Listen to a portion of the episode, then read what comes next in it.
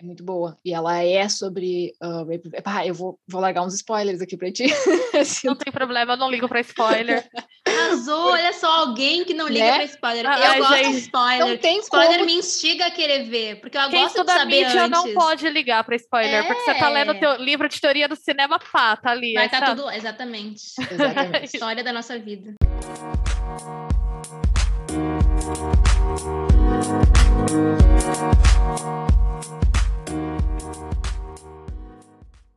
Começando então mais um Doutoras Sem QI e hoje o episódio ele vai fundar um novo momento aqui do Doutoras. A gente vai estrear um momento de contribuições com outras pessoas. Então nós temos uma convidada hoje, eu ainda não vou dizer o nome dela, vai ser surpresa, mas a ideia então é a gente justamente fazer uma mesa para debater qual o tema, Bárbara? O nosso tema de hoje, que inclusive vai dar o início para essa nossa nova era de convidados muito especiais, a temática escolhida vai ser Rape Revenge, tendo como base o filme vencedor do Oscar de melhor roteiro, Bella Vingança, que em inglês, que é um nome bem melhor, é Promising Young Woman.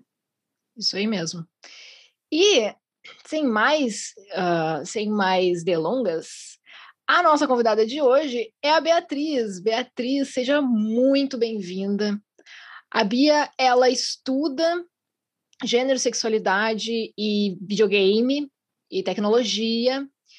E uh, essa parceria da gente rolou assim uh, de uma forma muito interessante, porque o, o doutora já vinha acompanhando o trabalho dela há um tempo, porque, Bia, já vou te confessar, eu amo videogame, então por isso eu comecei a te ah, seguir. Ah, é, Legal. eu te ouvi num podcast e eu tô, eu, eu tô sempre jogando, assim, a coisa mais triste, é o maior vício da minha vida. Gamer! tenho, tenho esse problema também.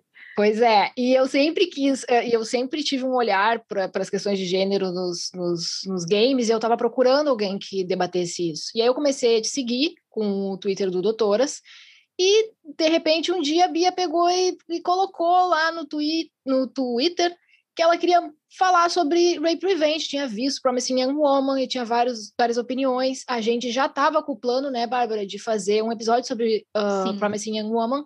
E aí eu pensei, bom, é agora. E aí eu chamei a Bia, a Bia respondeu quase que prontamente, Bia, você é uma querida. Ai, obrigada. Você é imagina. é maravilhosa. Porque, assim, uh, é difícil conseguir que as pessoas respondam, porque, assim, elas são muito ocupadas, enfim. E você respondeu muito rápido, eu fiquei muito feliz. Confesso que foi o auge da minha semana, a sua resposta. Foi o auge da pandemia. Foi o auge Uau, da pandemia. Gente. Assim eu vou ficar me achando, que bom. Fico feliz. Quer te apresentar, Bia? Fala aí o teu, teu trabalho, e, enfim, porque é sempre melhor Quem a é gente você, falar, Bia? né? Fala. É, Bia por Bia. Então, gente, olá, ouvintes. É, eu sou a Beatriz, Beatriz Blanco, eu sou doutoranda em Ciências da Comunicação pela Unicinos, é, sou mestra e bacharel pela Unicamp, né? Em estudos de mídia e mediologia foi minha graduação. Depois eu fiz o mestrado em artes visuais, analisando interatividade e arte digital, né? Com foco na web arte brasileira. Mas eu sempre quis estudar videogame, na verdade, né? Na época eu ainda estava numa coisa de, ah, não sei se videogame é um assunto muito acadêmico, então eu vou usar, estudar arte que parece videogame, mas não é videogame. eu fui para esse viés. Mas aí, desde então, desde o mestrado, minha pesquisa começou a se voltar para questões de gênero no videogame, principalmente em relação à representação feminina. Mas, na verdade, né, o, o meu doutorado Hoje os meus interesses eles estão mais na articulação do movimento feminista na cultura de games do que na representação feminina em si. Então o que eu estou estudando como que os movimentos é, sociais que se identificam com a cultura nerd, com a cultura gamer especificamente hoje, principalmente com o feminismo e com questões LGBT, estão se posicionando, assim, que diálogos que eles fazem com a indústria e tudo mais. E eu gosto muito dessas questões de gênero na mídia, né? E além disso, eu sou uma grande fã de terror. Então, todo... eu fiquei muito feliz de vocês me chamarem, porque eu geralmente sou chamada para discutir questões relacionadas mais à minha pesquisa, videogame, a questões de violência, a questões de ativismo, história da representação nos games, mas é, poucas pessoas me chamam para falar de terror, assim, geralmente os meus amigos que sabem que eu gosto muito do gênero, né? E eu tenho um carinho pelo Rape Revenge, embora seja um gênero controverso, assim. É um gênero que eu gosto de estudar, que eu acho que ele traz coisas interessantes. Então eu fiquei muito feliz, assim, porque eu vou poder falar um pouco do meu lado fã aqui também, além do meu lado pesquisadora de questões de gênero e de feminismo. Então, muito obrigada. Ai, que legal, que legal. A gente fica muito Arrasou, feliz também. Bia. Barbs, você quer contar rapidamente a história desse podcast para a Bia, para a Bia saber quem são essas duas pessoas falando com ela com esse sotaque horrível gaúcho? Eu me esforço, já falei para os ouvintes que eu me esforço muito para esconder o meu Não sotaque de gaúcha.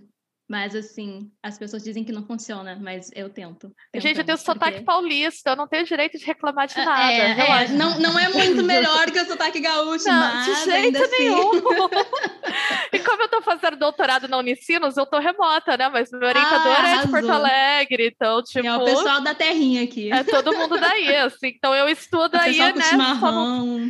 É, tô, tô, tô, tô super... Super ambientada. Ambientadíssima. Então, Bia, o nosso podcast, ele começou assim. Eu começou Dani, do caos e, e é, começou na verdade, exatamente.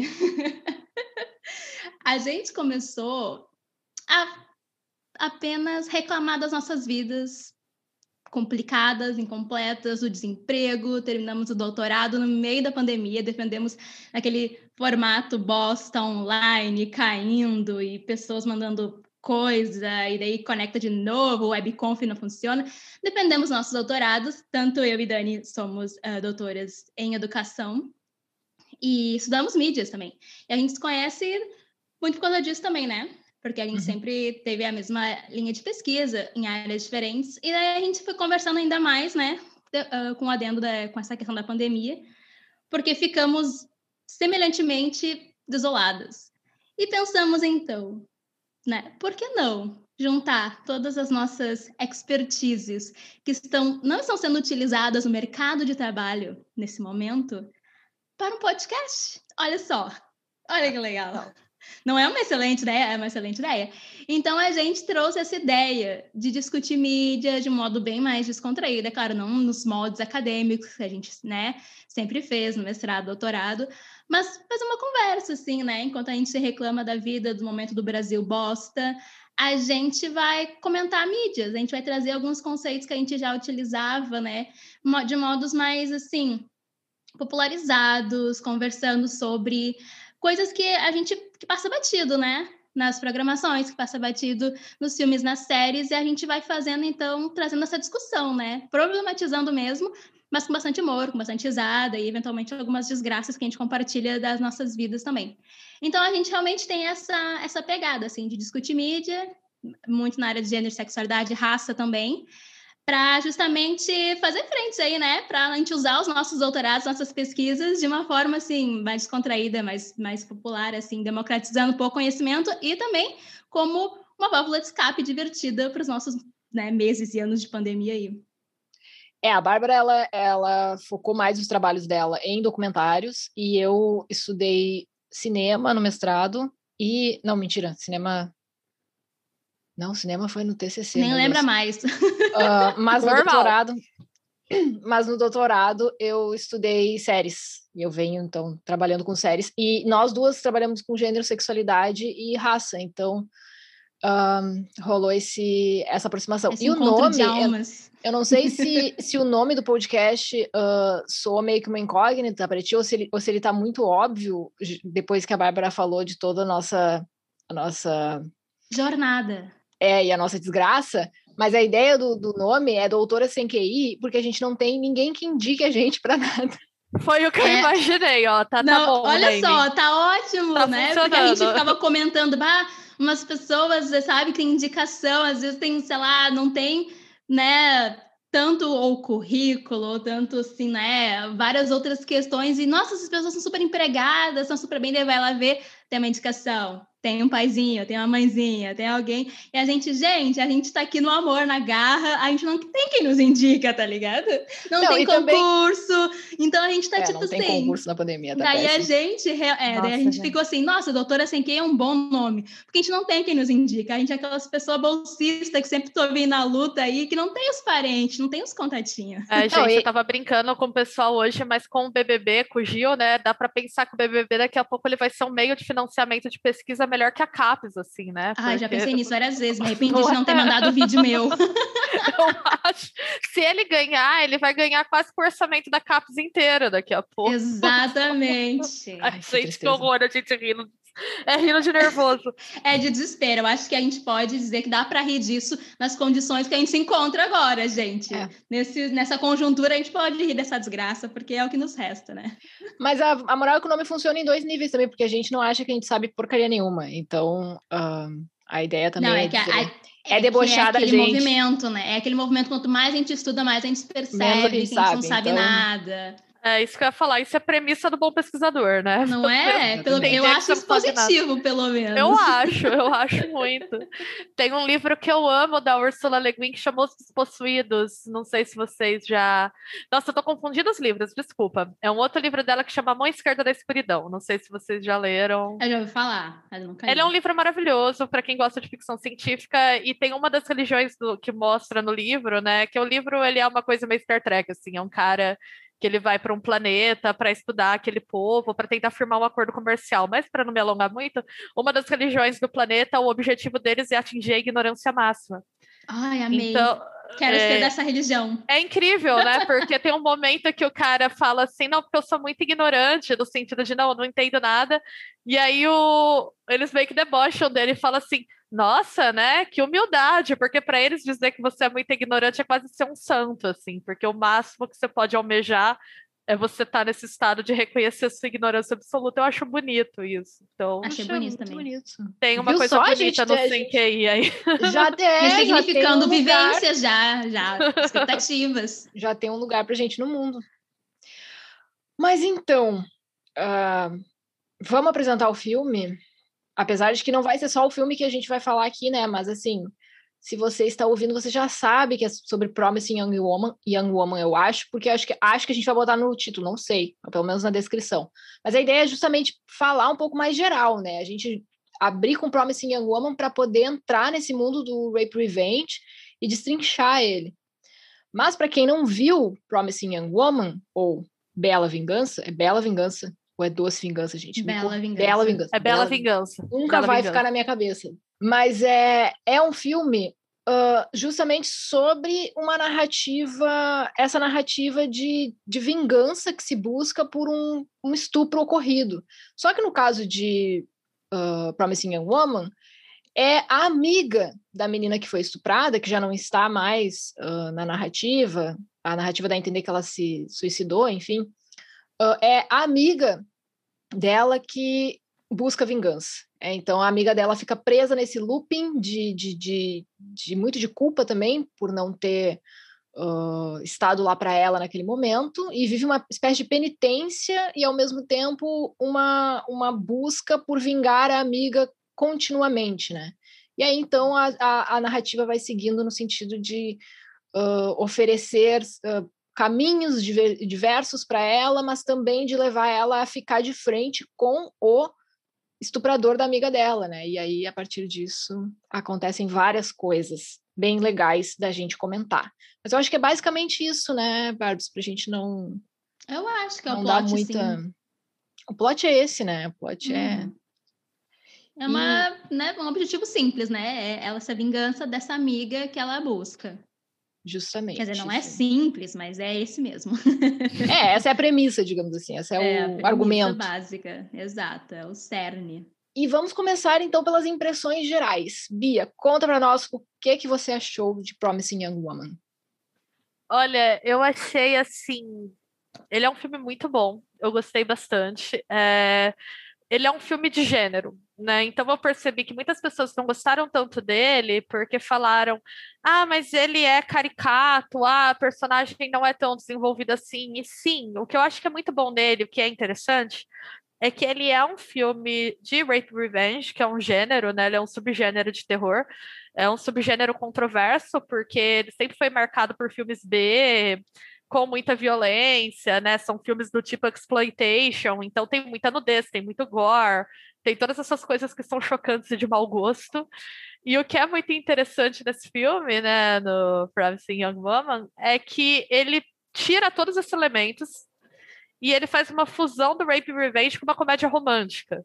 Então ele pega um estereótipo que fala da experiência feminina, assim, do, do horror absoluto, né, que de você ser estuprada e se vingar violentamente, que também é o segundo trauma, né, que essas mulheres sofrem desses filmes, e ao mesmo tempo eles pegam com a idealização, assim, que dentro dos estereótipos de gênero, a idealização máxima, né, de gênero feminino que é vendida é a comédia romântica, né, que é aquela ideia da, da, da mulher vivendo um relacionamento perfeito, e eles, o, o filme pega elemento das dois, para atualizar o Rape Revenge, né, para contar uma história de vingança que eu acho que tem mais a ver com os dias de hoje, é, de uma forma muito inteligente, cheia de referência pop, né? Ele é um filme divertido. É, é, estranho falar que um filme sobre esse tema é um filme divertido, mas ele é um filme divertido, né? Então tem, tem momentos assim que ele tem algumas cenas que ele, elas são até bonitinhas, assim. Você fica. E eu acho que o jeito que a que a diretora, né, que também a roteirista, ela vai trabalhando esses contrastes, é, é, muito interessante, assim. Então, ele é um filme que, no geral, é muito bom. Eu achei ele surpreendente ele tá no Oscar, porque o Oscar é muito preconceituoso com cinema de gênero. Por exemplo, no ano que Corra concorreu, ele era o melhor filme de longe, assim, de longe. E ele não ganhou, porque filme de terror, filme de gênero, Hollywood não gosta. Hollywood gosta de dramalhão com lição de moral.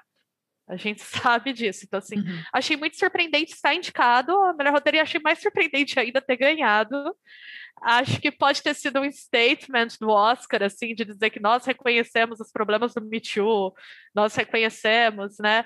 Mas foi, assim, um ponto fora da curva. De fato, e eu acho que ele é um filme aí, eu acho que a gente pode discutir ao longo do podcast, que ele faz uma subversão, assim, de alguns cânones do Rape Revenge, que eu acho que é aí que tá a atualização dele, assim, dele, além dele tirar um pouco essa coisa do exploitation, do gore, que era muito baseado na exposição desses corpos femininos, né, e de tomadas de estupro longas e muito violentas e muito chocantes, e o filme não trabalha com nada disso, é, ele também traz algumas é, quebras de expectativas que fomenta discussões que são bem interessantes, assim, do que a gente está pensando sobre o que é poder feminino hoje, né? É, eu, eu, assim, as minhas impressões gerais desse filme, elas são um tanto quanto conflitantes, porque eu gostei muito é, da, da série de subversões, da, da, porque ele basicamente nega toda uma lógica que, que fundava, né, que sustentava o rape revenge. Então, assim, e, e parte dessa lógica me é muito cara, que é a ideia de você pegar e destroçar o estuprador, assim, você uhum. acabar com ele e deixar só os pedaços. Eu gostava muito dessa parte nos filmes de revenge, assim. Uh, mas, ao mesmo tempo, a, o, a, a questão de negar o acesso à, à imagem do estupro e, e, e, até o barulho, porque assim, isso é uma questão que me, que me comoveu bastante, porque quando se tem alguma presença do estupro que ocorreu, essa presença se dá apenas no, como um áudio, né? Como você não vê, você só ouve. E você só ouve os caras, você não ouve a menina. Sim. E eu acho isso fenomenal, porque o, o que, o que o que no caso da sustentação a essas cenas extremamente problemáticas do rape revenge é uh, justamente a coisa da visualidade da mulher sofrendo com o, os gritos, com, enfim, com o sofrimento e, e tudo mais, e, e, e tudo construído de uma forma meio fetichista e tudo, e, né, enfim.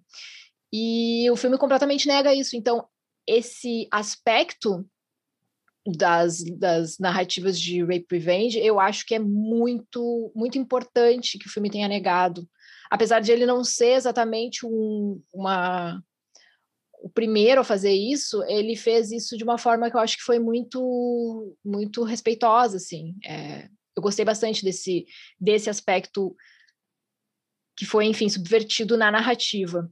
Mas é, eu tenho um pouco de, de, de me incomodou um pouco o desfecho.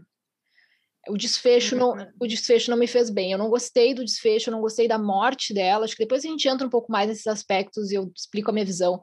Mas a morte dela eu não gostei, eu não gostei a forma como se buscou justiça.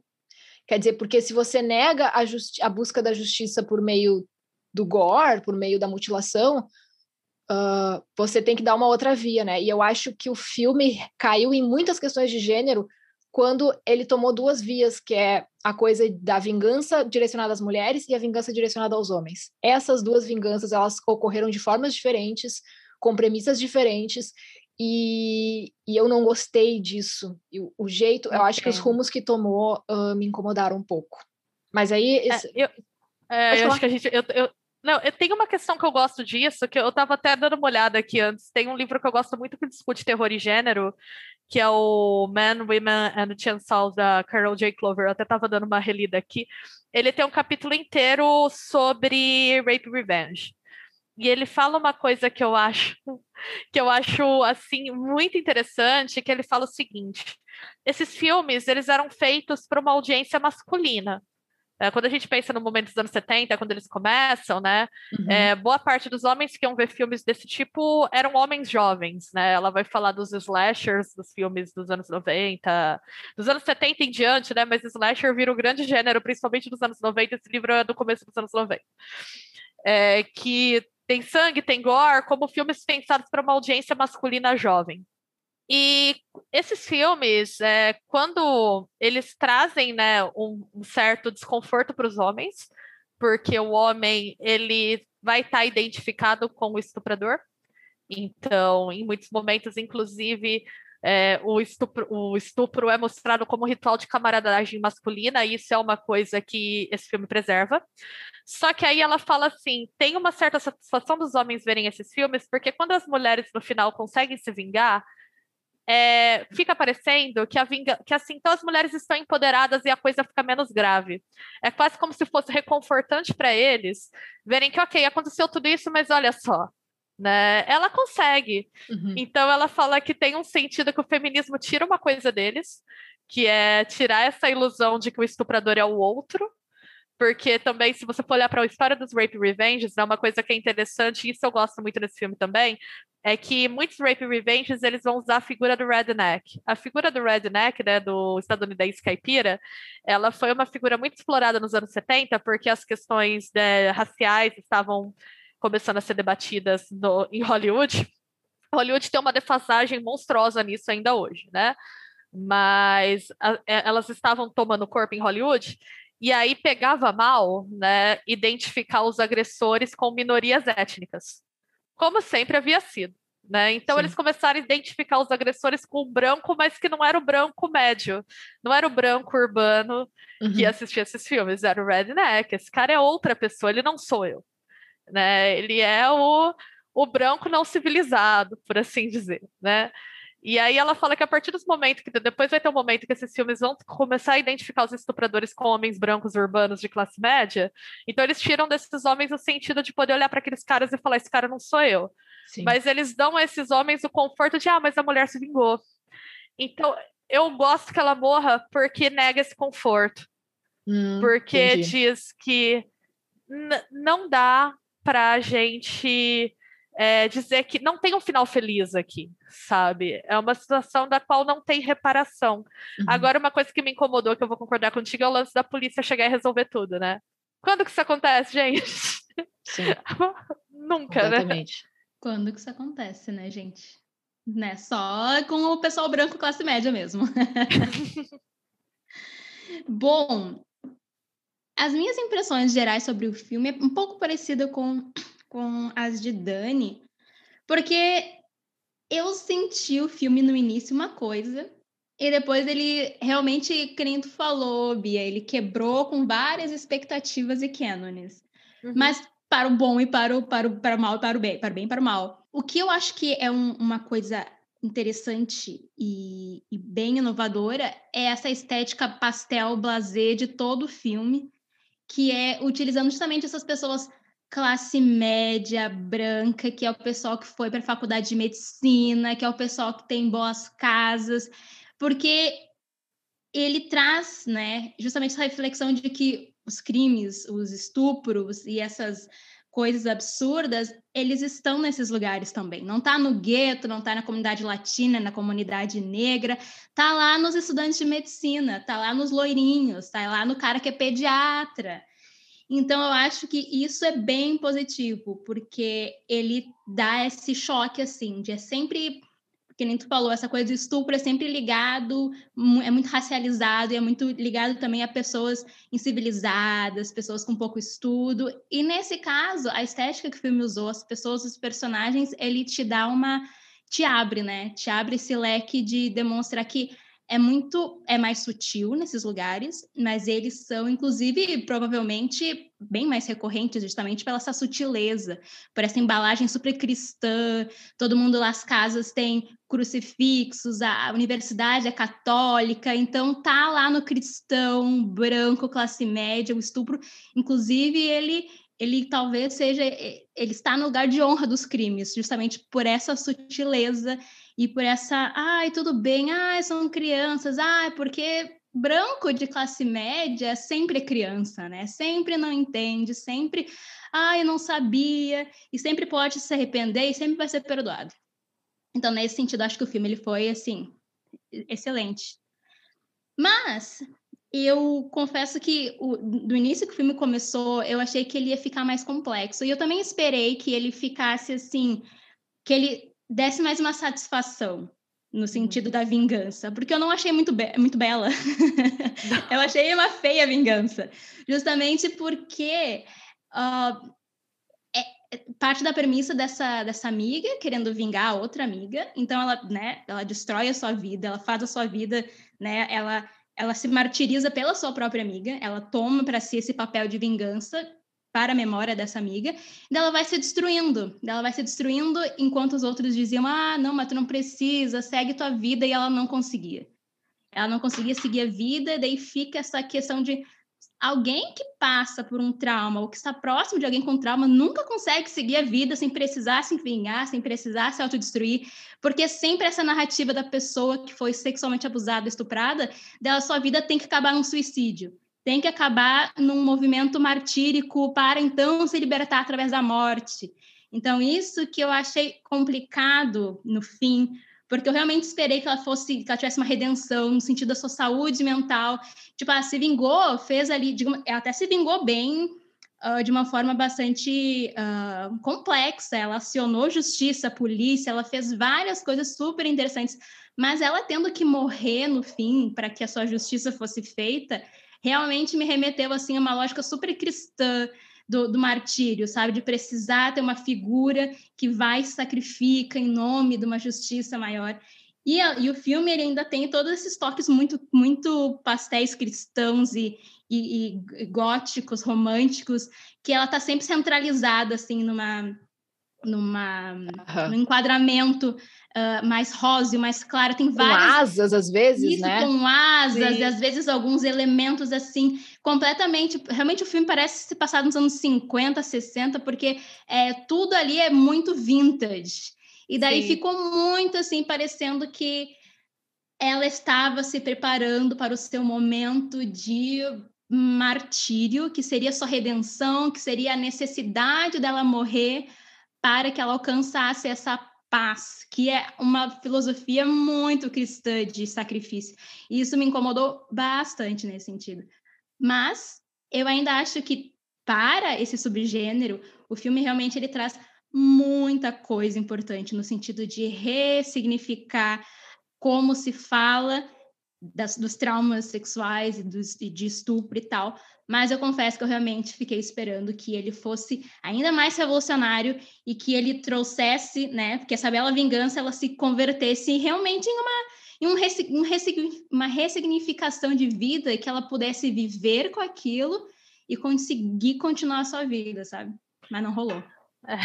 Eu acho que essa é uma limitação típica muito do cinema de gênero, né? Porque o cinema de gênero ele não é sobre pessoas, ele é muito sobre arquétipos. E ela é. Eu gosto. Uma coisa que eu gosto na estética desse filme, que, eu, que tem essa coisa do cristão, realmente, ela sempre usa umas roupas, isso, muitos anos 50, ela parece uma beatinha, assim. Parece uma beata. Mas hein, eu acho interessante como que parece que a feminilidade é uma armadilha nesse filme, porque ela te incomoda é um visual que é para ser doce, para ser bonitinho, mas dá um incômodo porque ela é muito infantilizada até nas roupas dela.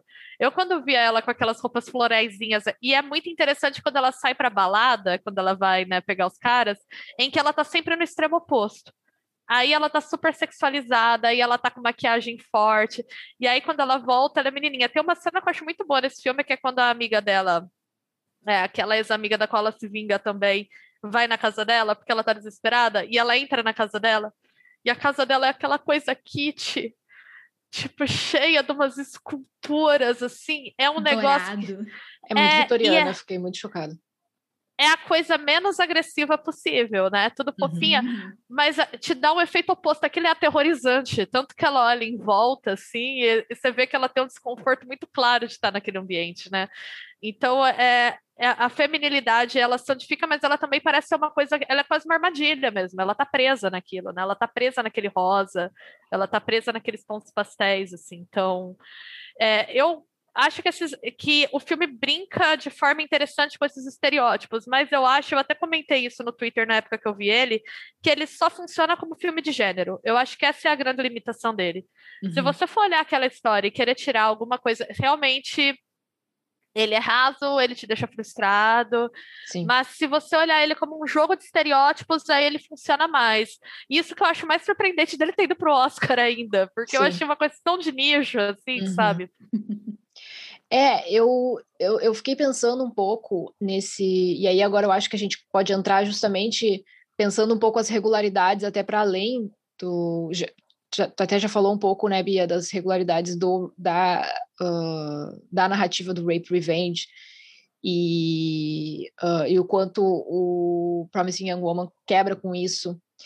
E, e eu estava pensando justamente eh, nesse momento que vocês duas falaram do, da estética super vitoriana e super gótica, e o quanto isso só saltou os olhos para mim no momento em que ela tá no auge do amor com o boy dela, que é o momento em que tudo começa a ficar extremamente bizarro, realmente, né? Quando ela entra, parece que ela tá enfeitiçada, e quando aquilo ali se quebra, quando ela descobre do cara, aí as coisas mudam um pouco, sai um pouco aquela aquela aquele excesso de uh, dessa aura dela como uma santa e como uma pessoa infantilizada, inclusive. Só que o grande, o grande problema disso para mim é que ela passa a ser uma figura patologizada do início ao fim. Não existe momento de sanidade mental para essa mulher. E isso é muito triste para mim, assim. Eu acho que a uhum. gente já começa na narrativa com ela num estado mental alterado, que é um pouco, um pouco diferente das narrativas de Rape Revenge, porque pelo menos os filmes que eu assisti, geralmente a menina é estuprada na narrativa, numa narrativa linear, uh, às vezes quando volta, mas tem aquele momento anterior de sanidade. Aqui nós já começamos com uma narrativa com uma pessoa doente uh, psicologicamente, e ela vai, e aí quando ela entra nesse amor que ela teoricamente está conseguindo superar a morte da amiga dela, fica essa coisa completamente over the top, e claramente ela tá assim em negação total, você consegue ver, é, é, é, é, sufocante. E aí depois, então, ela vai buscar a vingança dela e ela morre. E aí isso me incomodou, e aí essa morte ela me incomoda, apesar de que eu, eu gostei muito disso que tu colocou, justamente, bom, não vai dar uma redenção para esses caras, não vai dar um alívio para esses caras, de que uh, uh, o, o, estupro foi vingado. Mas eu acho que quando a narrativa busca na polícia a resolução, meio que meio que dá uma uma sabe dá uma acalmada assim as pessoas conseguem assistir e pensar ah vai ficar tudo bem. Pelo menos as né? pessoas é pelo menos as pessoas menos antenadas para essas questões.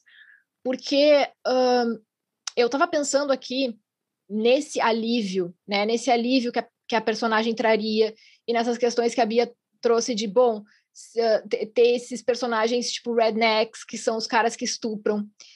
E se eu não me engano quase todos os filmes de rape revenge que eu vi, sempre tem um homem que ele é diferente dos outros. Em alguma medida, ele é o cara normal, entre aspas. Os filmes sempre davam, de certa forma, o recurso dos caras assistindo o, o, a, essa narrativa se verem nesse homem. Se verem nesse homem que é o homem legal, que é o homem normal, que, ok, talvez em algum momento ele se corrompa, mas em função de, de tudo aquilo que está acontecendo. Uhum. E em Promising Young Woman, uh, tem um, um, pouco, eu acho, a negação disso, porque aquele cara maravilhoso cai por terra, né? Porque no fim das contas se descobre que ele foi um dos estupradores, ou pelo menos que ele foi uma das pessoas que estava ali, enfim, fazendo parte daquela situação de abuso. Então, uh, isso, isso eu gostei bastante, eu gostei bastante desse cara ser desmascarado e de não ter o alívio. Quer dizer, o cara que, que, que o filme bota no auge, o cara que levou ela quase superar o trauma, é o cara, é um dos uh, perpetuadores ali do, da, da situação de abuso. Então, isso eu acho muito bom. Só que a resolução por meio da polícia e quando a gente compara as resoluções das outras mulheres, as vinganças com as, as mulheres, principalmente acho que quando a gente compara as vinganças que as mulheres sofreram com as vinganças que os homens sofreram, não funciona. Porque se o filme me tira o gore, ele tem que me dar uma vingança, uma alternativa de vingança. E ele tem que dar uma alternativa de vingança que para mim pareça ok, é mais criativo, é mais e para mim não soou mais criativa a vingança dela. Foi eu, e, justamente porque foi por, por esse caminho. Quando ela estava apenas uh, assustando os caras, quando ela encontrava os caras nas, nas boates e, e levava eles para casa e, e, depois assustava eles, eu adorei. Aquilo ali para mim foi Uma ótimo. Tipo, premissa, tipo, é, não precisava ver, ver sangue. Eu só queria ver ela assustando os caras e os caras ficando muito assustados. Mas depois, quando ela foi fazer a vingança com cada um, eu não lembro de uma vingança que eu fiquei. Finally, Sabe? Não, e na, e na hora, e no momento em que ela ia marcar o nome da amiga dela no corpo do cara, que seria bem simbólico, que, que veio com todo um discurso falando que as pessoas só lembram do teu nome, então agora eu vou pôr o nome dela aqui. E daí, nesse momento que ela ia fazer, que eu acho que seria talvez uma bela vingança, o cara para sempre cicatrizado com o nome da menina que ele estuprou e que levou ela a se suicidar, provavelmente, ela não conseguiu. Ela não conseguiu nem fazer um pin, uma faquinha no cara com o bisturi, porque o cara conseguiu soltar magicamente. Então, uh, sempre quando parecia que ela ia fazer algo assim, cara, que foda, ela foi. O filme dava uma brecada e meio que dizia: olha, por mais que você tente, não é assim, não vai funcionar. Então, isso é realmente sabe? Porque ela fez tanta coisa realmente muito foda de criativo na maneira que ela saía com os caras, que ela ia lá, mexia com os caras, né, fazia todo essas, essas, esse teatro aí da mulher que não conseguia ficar de pé e tal. E quando ela foi atrás, no caderninho dela, de cada pessoa, foi atrás lá, ok, as formas como ela se vingou das personagens mulheres e a forma como ela se vingou dos personagens homens foi bem desproporcional, mas ela foi fazendo e elaborando várias coisas bem interessantes. Só que daí no fim, quando ela ia coroar, fazer a masterpiece dela, ela foi impedida. E foi impedida e ela foi assassinada nesse meio tempo. Então... Não, e não é nem impedida, porque rola. É, as rola. pessoas são presas. É. Mas o problema é essa resolução por meio da é. prisão. Se você quer nos decepcionar, você nos é. decepciona e nos, nos deixa no chão. É. Mata essa menina. Não, e nos dê a certeza. E não, e não nos deixe não na dúvida. Exato, porque assim, apareceu ele sendo, tipo, a polícia foi lá e chegou ah. lá. Mas a gente sabe que entre a polícia prender o cara e o cara ser preso e o cara pagar, é assim, é uma outra história, é um, uma outra tour, entendeu? Tipo, é isso, acabou assim, tipo, tá, e aí, quero ver o cara, quero ver a sentença, quero ver prisão perpétua, quero ver todo mundo sabendo, quero ver no outdoor esse, uh, as mensagens, quero ver isso na Times Square inteira brilhando com a foto do cara. Mas daí acabou com, ah, você está preso, fulano, pelo assassinato de não sei quem. acabou, gente. Então, vou contar como que eu achei que ia acabar e que eu fiquei extremamente decepcionada quando acabou. É, eu, embora eu goste muito do filme, porque eu acho que ele é uma boa atualização do gênero para essas questões que eu coloquei, isso da polícia eu não perdoo, não. Eu achei bem, eu fiquei triste. Também achei. Mas como eu achei que fosse acabar, eu achei, na hora que ele começa a receber as mensagens do casamento dela, eu falei, pronto, ela botou esse vídeo nas redes sociais. Porque o linchamento público, para mim, seria uma forma de, vinga de vingança, Sim, de bela vingança, mais adequada, mais atualizada. Daí eu pensei, pronto, isso vai ser exposto. O que esses caras mais prezam no mundo é a reputação. E é por Exatamente. isso, e, né, a, é por isso que isso vale mais que a vida das mulheres para eles, né? E é por isso que eles estão fazendo isso com as mulheres e que eles são só meninos. Então, assim, eu acho que atacar a reputação deles, para mim, ia ser a coisa mais, e a carreira, né? Aí chega a polícia e aí eu fiquei também bem chateada. Eu gosto dela morrer, por isso que eu falei, que eu falei que acho que nega essa coisa de dizer que, ah, não, mas ela é empoderada, então ela dá conta dos caras, né? Nega essa. Tipo, a, a Clover vai falar até que, que é uma coisa, uma visão meio liberal, assim, de que, tipo, o homem, né, ela falou, o feminismo trouxe para os caras a consciência de que eles são estupradores em potencial, né, de entender que os homens como categoria, né, podem estuprar e isso é, é uma perda grande, né, para eles, né, entender isso é doloroso. Mas aí também trouxe o consolo de que, ah, mas se a mulher aprender a se defender, tudo bem, né, que é aquela ideia que às vezes rola nos Estados Unidos de não, como que a gente vai combater estupro? A gente dá uhum. arma para as mulheres, né. E aí é isso, é só tu ter uma arma que vai dar certo. Então, isso eu gosto, levando em conta mais o contexto deles do que os nossos, na verdade. Mas é polícia, gente, não. E é isso. Eu deixava no chão, concordo também. Ou deixa a gente no chão Sempre e fala: não um. tem redenção possível é. para isso aqui, isso aqui é um problema sistêmico que tem que acabar, porque se essa moça matar os caras, foda-se, porque vai ter mais 30 na escola de medicina para fazer igual a ele, né, no mesmo lugar. É, ou então, né, sei lá, eu, eu teria ido para esse lado. Eu achei muito que o vídeo ia estar nas redes, assim, que apareceu as pessoas vendo o vídeo no YouTube, e aí, quando chegou a polícia, eu fiquei tipo. Porque ah, seria a situação ideal, porque as duas estão mortas. Então, assim, não ia manchar, coisa assim de, ai, vai manchar a memória da menina, porque vai aparecer a, as imagens dela. As tipo, imagens tá já morta, circularam. É, é. Exato. É, o, o, o, o, que tem que não se preservar agora, sobretudo, é a, a dignidade desses caras. Então, eu realmente, eu também, eu acho que a gente até comentou, né, Barbie, quando chegou esse momento, a gente achou que, a, que ela ia botar nas redes. E aí veio o negócio da polícia, eu fiquei tipo. Tinha jurado que era. Uhum. Pensei, nossa, ela deve ter preparado um vídeo, preparou, é, preparou, sei lá, gravou fita, mandou pro cara e aparecer, entendeu? Tipo, ela dizendo, ah, fulano, porque se você, você deve ter me matado, provavelmente, porque ela já achava que existia essa possibilidade, né, dela ser morta. Eu pensei, bom, acho que ela vai fazer, então, uma performance, vai entregar, assim, um trabalho, assim, vai botar nas redes, fazer o planejamento lá, botar no Twitter, no, no Instagram lá, tipo, né, publicação marcada pro dia tal, e, mas não, gente, se aconteceu, vai ser pro filme 2, porque isso no 1 um não apareceu covarde. talvez isso.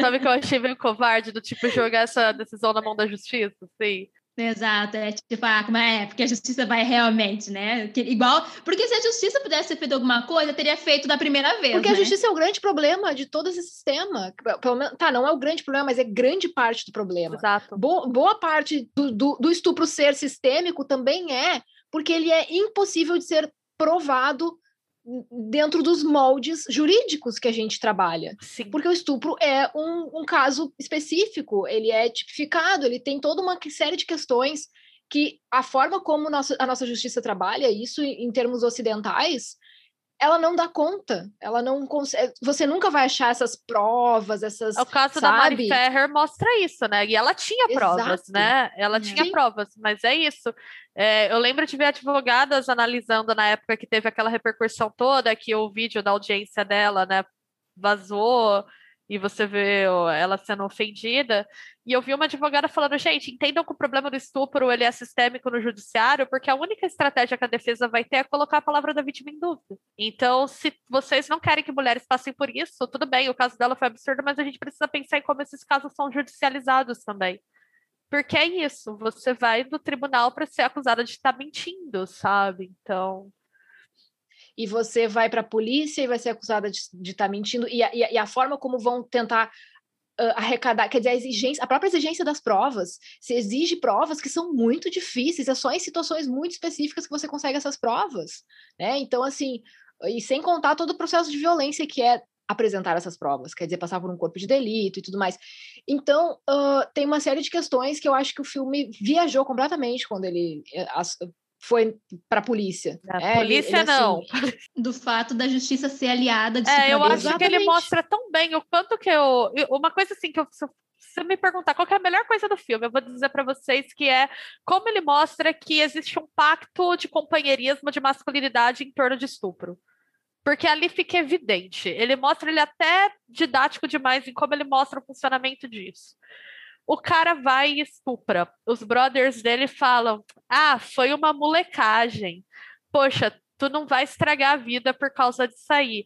E você vai ter um sistema todo de pais, de professores, de todo mundo dando um aparato pro, né, pro eterno menino Ney, né, pro menino hum. fulano que fez isso aí porque ah, é um menino, né? É, ah, ele é um garoto e como que os caras, né, tem a cena, uma cena que eu acho muito boa, é na hora que ela mostra, né, pro, pro namorado dela o vídeo dele lá, e ele fala, mas eu não fiz nada. Ah, o que que eu ia fazer? Os caras estavam lá, mas ele entrou e deu risada. Mas, ah, mas entende? É um pacto de masculinidade. Então, eu acho isso muito bom do filme. É a melhor coisa. Outra coisa que eu achei muito boa nesse filme, que eu fiquei, que eu pensei, não, não, não vai ser ou não vai ser, é o fato de que quando ela obteve o vídeo e viu que era o cara, ela não relativizou o cara. Ela imediatamente estava apaixonada pelo cara, né? Ela estava tipo assim, talvez o cara fosse realmente a redenção emocional e, e, toda, né, tipo, estrutural da vida dela, porque ela era uma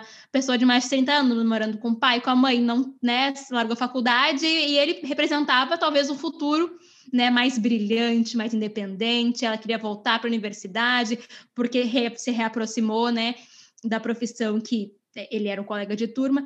E daí, quando ela percebeu que o cara tava lá, ela não titubeou. Ela disse: Não, tu também é estuprador. Eu não vou passar mais um segundo contigo e eu vou fuder a tua vida como eu puder.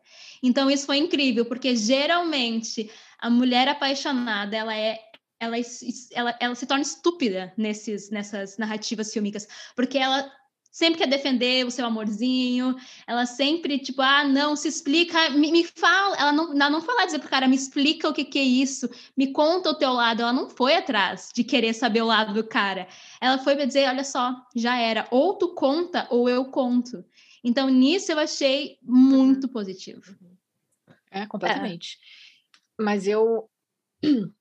Mas eu ainda me incomodo e eu vou trazer de novo à tona para a gente discutir, as formas como as vinganças aconteceram em relação a questões de gênero, porque ela tentou pagar com a mesma moeda as mulheres e, e porque foi aquilo, né? Quer dizer, ela colocou uma mulher numa situação de achar que estava sendo estuprada ou que tinha sido estuprada e a outra mulher na situação de achar que a sua filha estava sendo estuprada para ter realmente, porque é que nem a Bia falou, aí a gente, a, justificativa daquela instituição na, na, na pessoa daquela diretora da faculdade era de que não podia estragar a, a vida de um garoto, né, de um, um, um promising young man, né, e, e que então por isso Uh, não se podia entrar nessas questões na época. E aí, foda-se se a menina, que era uma promising young woman, ficou, aliás, não só uma, duas meninas, porque a gente vê justamente a vida de duas mulheres sendo destruídas.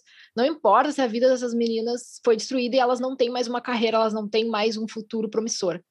O importa é, é sustentar aquele cara e dar, e dar o, o, o benefício da dúvida para ele, que também é outra lógica do nosso sistema judiciário, né? É ser inocente até que se prove o contrário. Mas, assim, a gente tem essas duas mulheres que passam por esse tipo de vingança, e isso. E não é querer dizer assim, ah, os caras tinham que passar pela mesma coisa. Ainda que eu, eu sinceramente, eu acho que ia ser assim maravilhoso fazer um cara achar que tinha sido estuprado. Eu, sinceramente, adoro, eu amo essa, esse caminho de fazer o cara achar que ele foi estuprado, entendeu?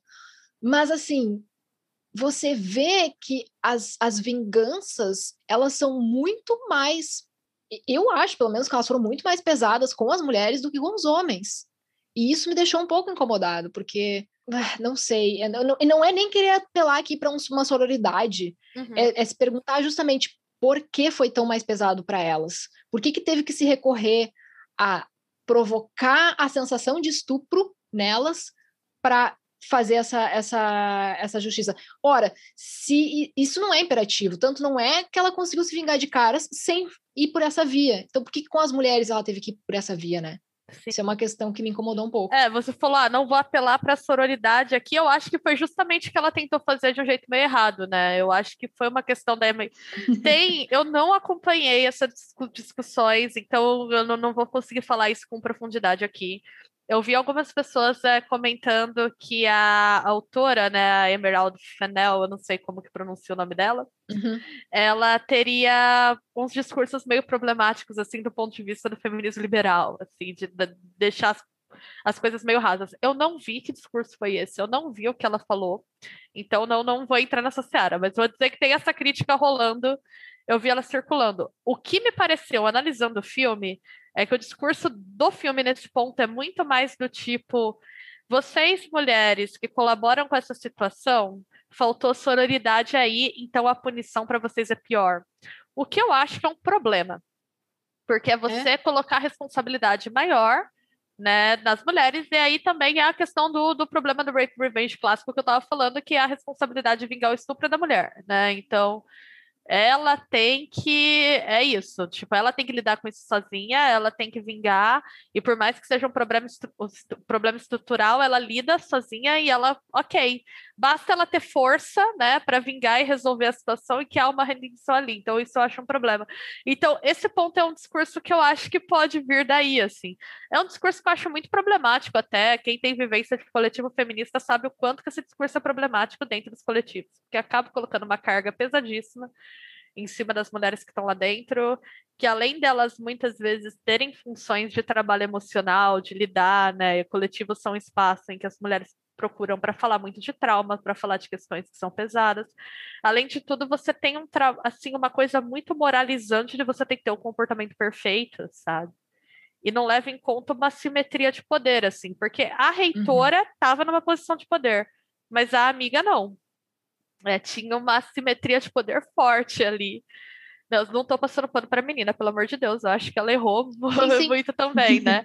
Mas eu concordo isso aí, e, e eu acho que a, o problema pode estar num certo debate sobre sororidade, que às vezes é feito de uma forma muito rasa. Não sou contra a sororidade também, pelo contrário, mas eu acho que ela é pro, bem problematizável, e aí tem tem dinâmicas de poder entre mulheres, tem questões entre mulheres negras e mulheres brancas que são muito discutidas também dentro desses espaços que envolvem dinâmicas de poder, em que a sororidade vira um problema, sabe, né? Então, é um conceito que ele pode ser muito instrumentalizado assim para tirar poder das mulheres, né, em vez de para colocar agência nelas. É porque sororidade pressupõe é um tiro no pé, na minha opinião, Sim. porque pressupõe justamente que você uh, você precisa, você é obrigada mais do que os homens a uhum. estar aqui do meu lado, a entender, a, a compreender. Sentir o que eu sinto. A sentir o que eu sinto. Lado. Caso contrário, você vai sofrer muito mais do que qualquer homem, porque os homens não são obrigados.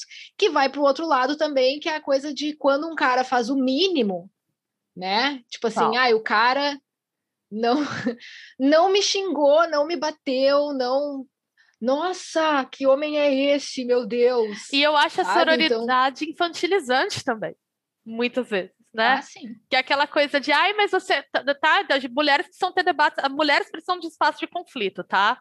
Que isso é uma coisa também que me irritou muito, agora eu vou abrir o coração, quando eu era mais ativa em coletiva, gente. Não, gente, é, eu odiava. Ah, eu já fui também, não, não sou mais. Ai, Deus livre. Nossa, é, é, difícil, né, Meu Deus. Não, é muito é difícil. muito difícil, porque você quer ter, assim, espaços de discordância entre mulheres são necessários. Né? E aí você quer ter um debate, um embate intelectual ou moral aberto com aquela pessoa, não quer dizer que você quer destruir ela, mas aí vem a patrulha, a polícia da sororidade, mas é mulher, você não pode atacar mulheres.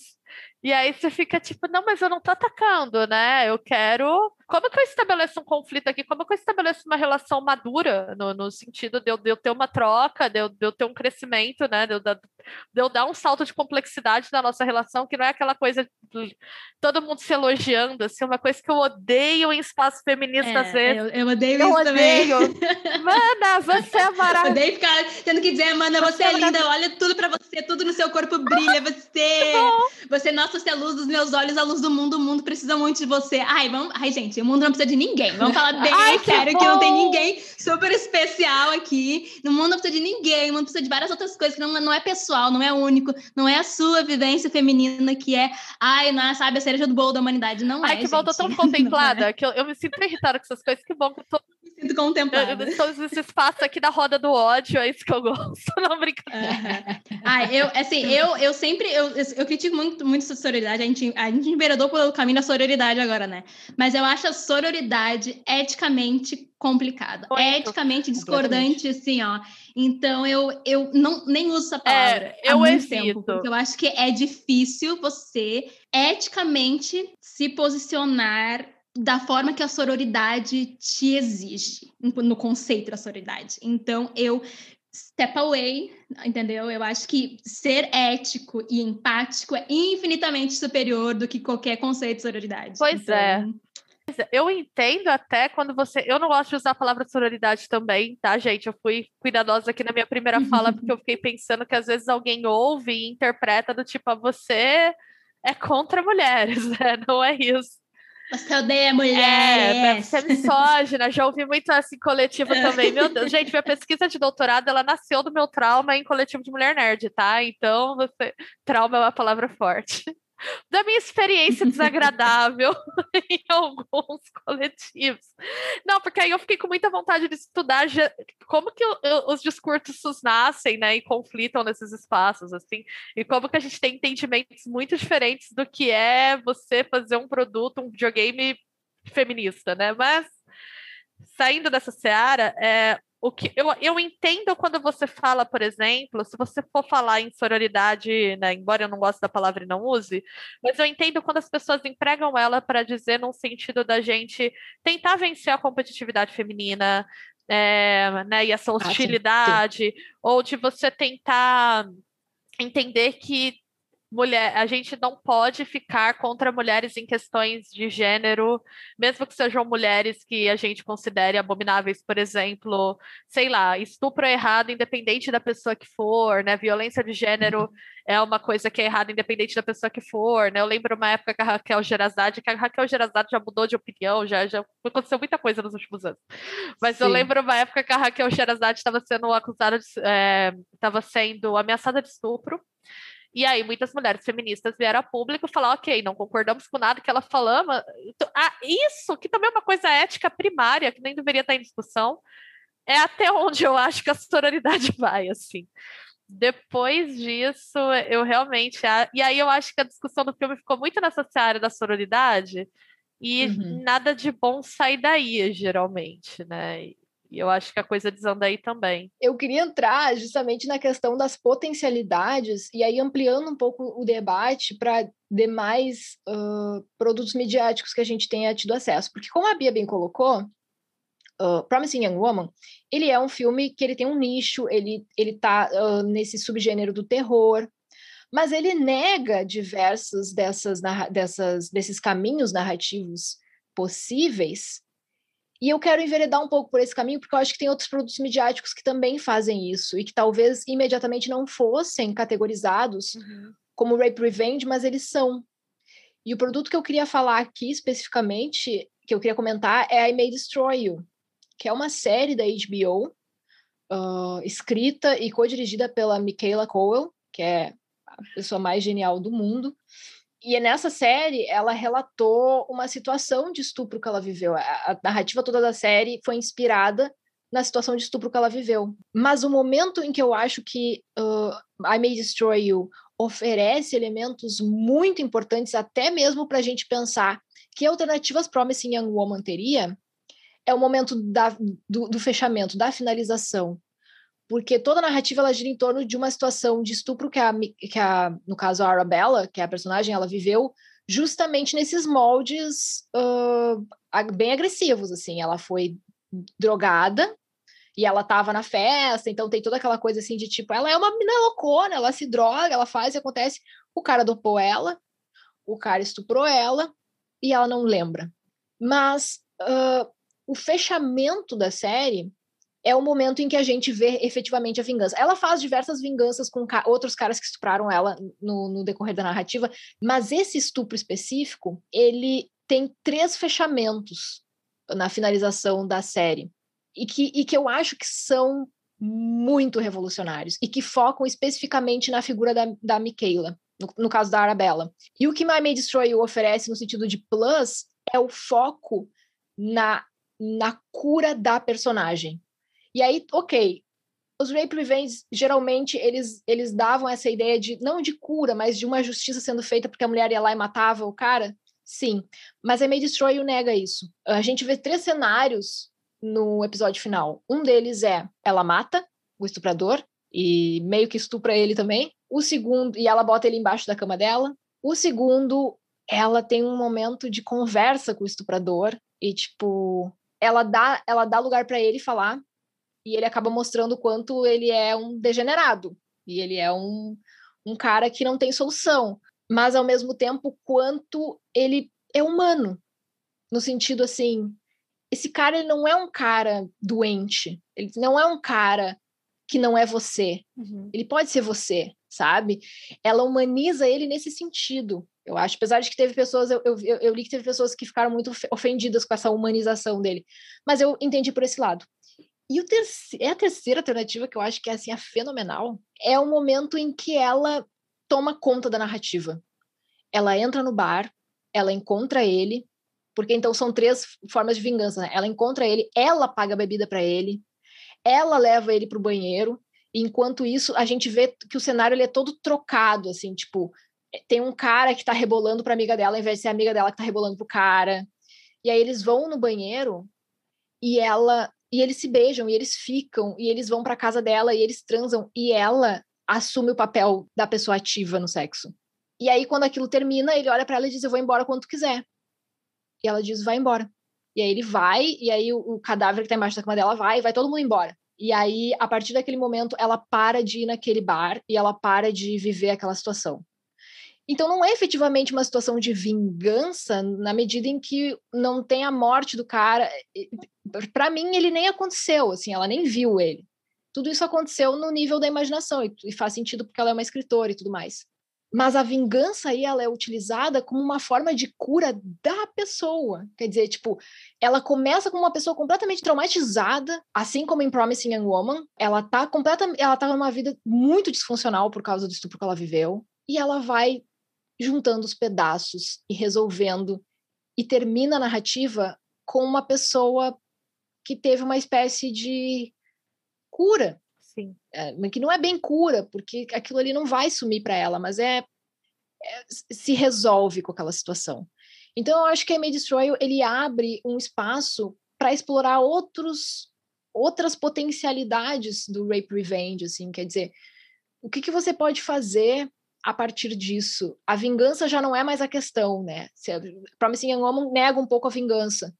Então a gente faz o quê? Uhum. É, como que a gente lida com essa com esse estupro? Eu acho que uh, a May Destroy oferece uma alternativa legal. É, isso é muito legal, porque uma coisa que me incomoda no Promising Young Woman e me incomodam em muitos rape revenges é retratar o estupro como uma experiência definidora daquelas mulheres, né? Então, não nego, o estupro é uma experiência traumática, não é uma coisa para ser banalizada, mas ao mesmo tempo é muito comum você ler entrevistas ou relatos de mulheres vítimas de estupros que falam que como é terrível para elas quando as pessoas entendem aquilo como, meu Deus, você passou por uma experiência que você nunca vai se recuperar. É, porque você está dizendo para aquelas mulheres que, além do que elas sofreram, é, o poder desses homens na vida delas é tão grande que elas nunca vão conseguir se recompor daquilo, né? Então, é, olha, olha o quanto que é misógino, né? Você dá todo o poder só que esses caras recebem da sociedade, por assim dizer, né? De marcar essas mulheres para estupro é, indefinidamente, assim, quanto tempo que elas vão ter que reviver isso, né? Então, eu acho muito interessante que sejam oferecidas essas narrativas em que elas é, não é se, é, se ressignifiquem, acho que é nem isso, mas que elas tenham agência, né?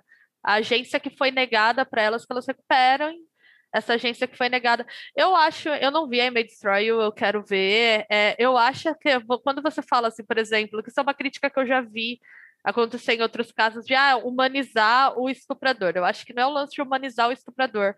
É, eu acho interessante quando isso acontece, porque eu acho que uma coisa que é boa, né, no Promising Young Woman, como eu estava comentando, é você mostrar que é o cara ao lado.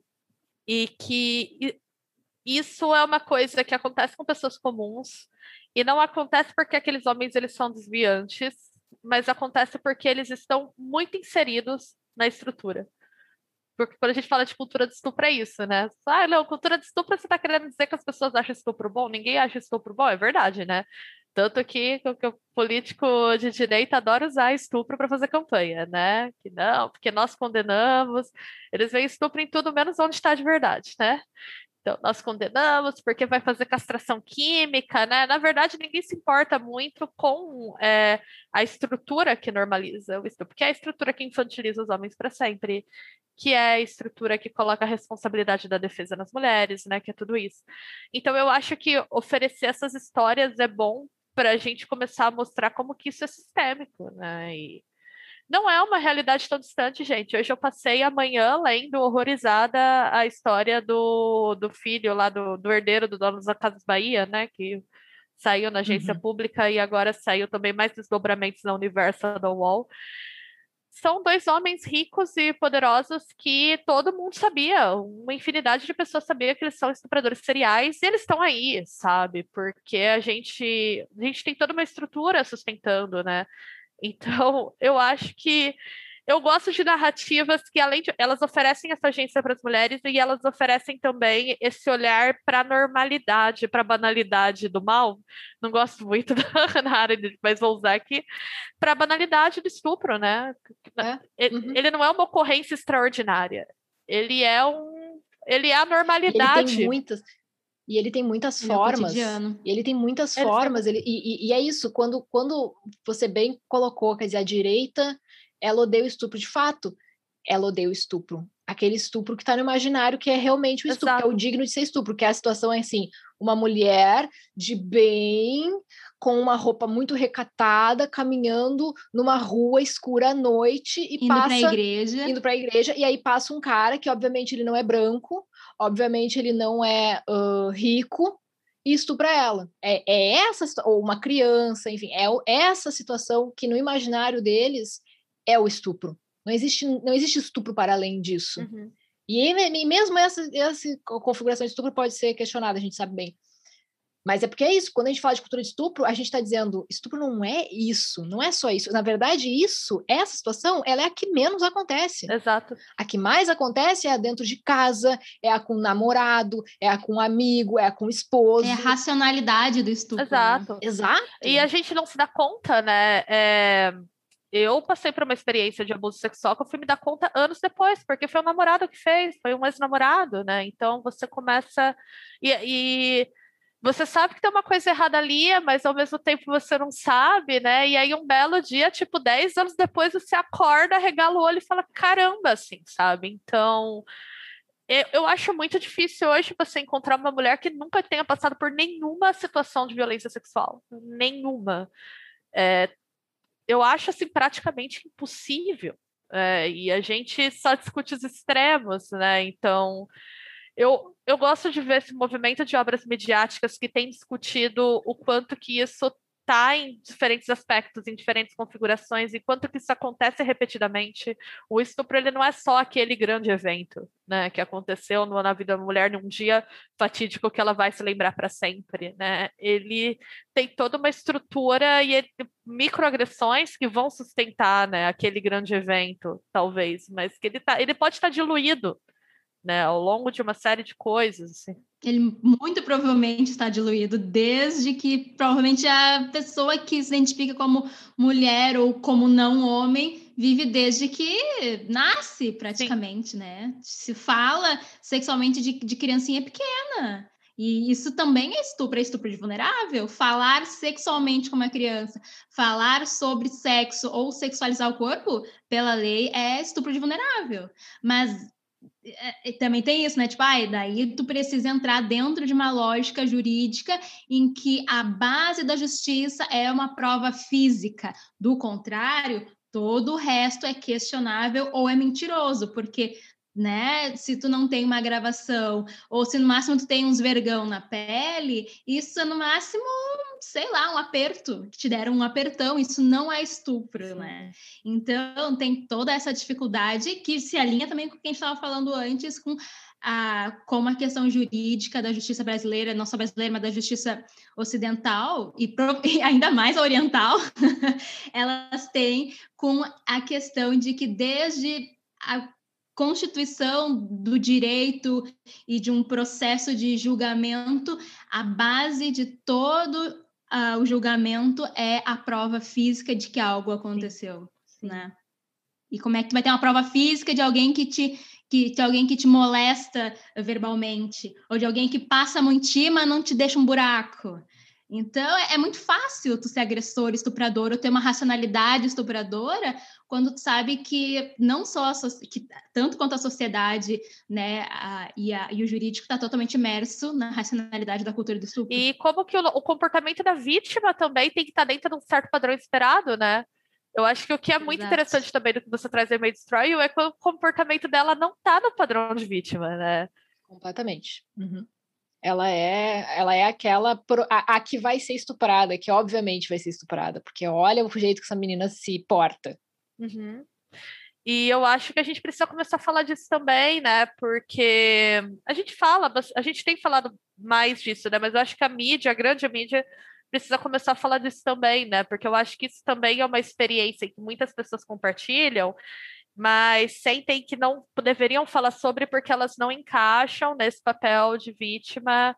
E, e eu acho que essa, esse foi um das leituras que eu fiz dessa estética bonitinha, fofinha, rosa, vitoriana, gótica do filme. É, ela é muito encaixada nesse padrão, né, de vítima, porque ela é toda delicada. Quando ela vai, né, para caçar os homens, não. Aí ela usa roupa curta, e aí ela bota maquiagem forte, e aí ela vai lá com batom borrado. Então, como que a gente entra e sai desses papéis também, né? Ela faz isso, né? Ela entra e sai desses papéis porque ela sabe também que esses papéis de vítima, eles também são eles fazem parte da maneira que as mulheres negociam a própria sobrevivência. Né? E outra coisa é com relação ao trauma, né? Porque diferente dos, da maioria dos rape revenge, não foi ela a estuprada. E daí, uma, uma outra coisa que me incomoda também é o fato de que ela se sentiu culpada por não estar com a amiga naquele dia. Então, todo esse movimento dela foi pela culpa que não era dela. Ela era menos culpada em todo momento. Mas quem carregou a culpa até as últimas consequências, que foi a vingança e a sua própria morte, foi outra mulher. Outra mulher carregou a culpa de um estupro e se sacrificou no final por uma justiça que, quem sabe, fosse acontecer. Mas isso também me incomoda, porque não foi ela a estuprada. Daí, talvez a gente possa fazer aquele paralelo que ela, que ela levou uma sororidade ao extremo, ou que também quem precisa fazer o trabalho sujo pelas outras mulheres também são as mulheres. Então, ficou isso, porque ao fim e ao cabo não foi ela estuprada. Ela era amiga de uma mulher que foi estuprada. E quem carregou a culpa e a responsabilidade de fazer as coisas darem certo também foi uma outra mulher. E daí isso também achei que o filme deixou a desejar. Claro que ao fim e ao cabo a gente sabe que a culpabilização é, né, quando a gente pensa ah, em, em, arquétipos, a gente sabe que a culpabilização sempre é das mulheres da amiga que não deixou, na amiga não me deixa sozinha, que foi o que aconteceu com, com a Mari Ferrer, né? As amigas deixaram ela abandonada lá. Então, tem todo esse discurso também sobre que as mulheres têm que proteger as mulheres, uhum. porque ninguém mais vai proteger as mulheres. Uhum. Exato. Então, porque quem vai proteger as mulheres vão ser as mulheres. E, tipo assim, quando tu deixa de estar com a tua amiga, ela morre e daí a culpa vai recair sobre você. Então, isso também é um aspecto do filme que, se ele fosse. Claro que nesse tipo de filme assim mais cult, de gênero, como tu disse, as coisas não são assim muito aprofundadas, mas se o filme talvez deixasse entender que a culpa não era dela, que ela, que ela não precisasse levar essa culpa, talvez tivesse sido mais pedagogicamente adequado, porque ficou aquilo, né? Ela não pôde ir com a culpa. E assim, eu nem gosto dessa ideia da, do pedagogicamente adequado. E é isso que, também que eu amo muito em A May Destroy porque a May uhum. Destroy não é nada pedagógico. e a May Destroy é, né? ele foca... Não, não é nada pedagógico, é assim, ó, é pura criatividade aquela, aquela série. Aquela série é muito humana, ela é uma coisa assim que você assiste e você não, não tira nenhuma lição de moral dali. O que você tira é a complexidade das, da vivência, você aprende sobre estupro, mas você aprende na carne. Não é, não é didático, não é pedagógico, é assim, ó, é, é, é ele te puxa para dentro. E eu acho que isso é fenomenal. Eu não gosto de narrativas pedagógicas. Eu também não. E, é, e, e eu acho e, e a Destroy foca nessa questão da amiga. Tem uma amiga que tá culpada ali porque deixou a Arabella lá. Mas isso também a Destroy resolve. Então, uh, tem jeito. Tem como resolver, tem como dar, dar, dar forma para isso. Só não vou falar mais porque eu já falei muito spoiler da série, né?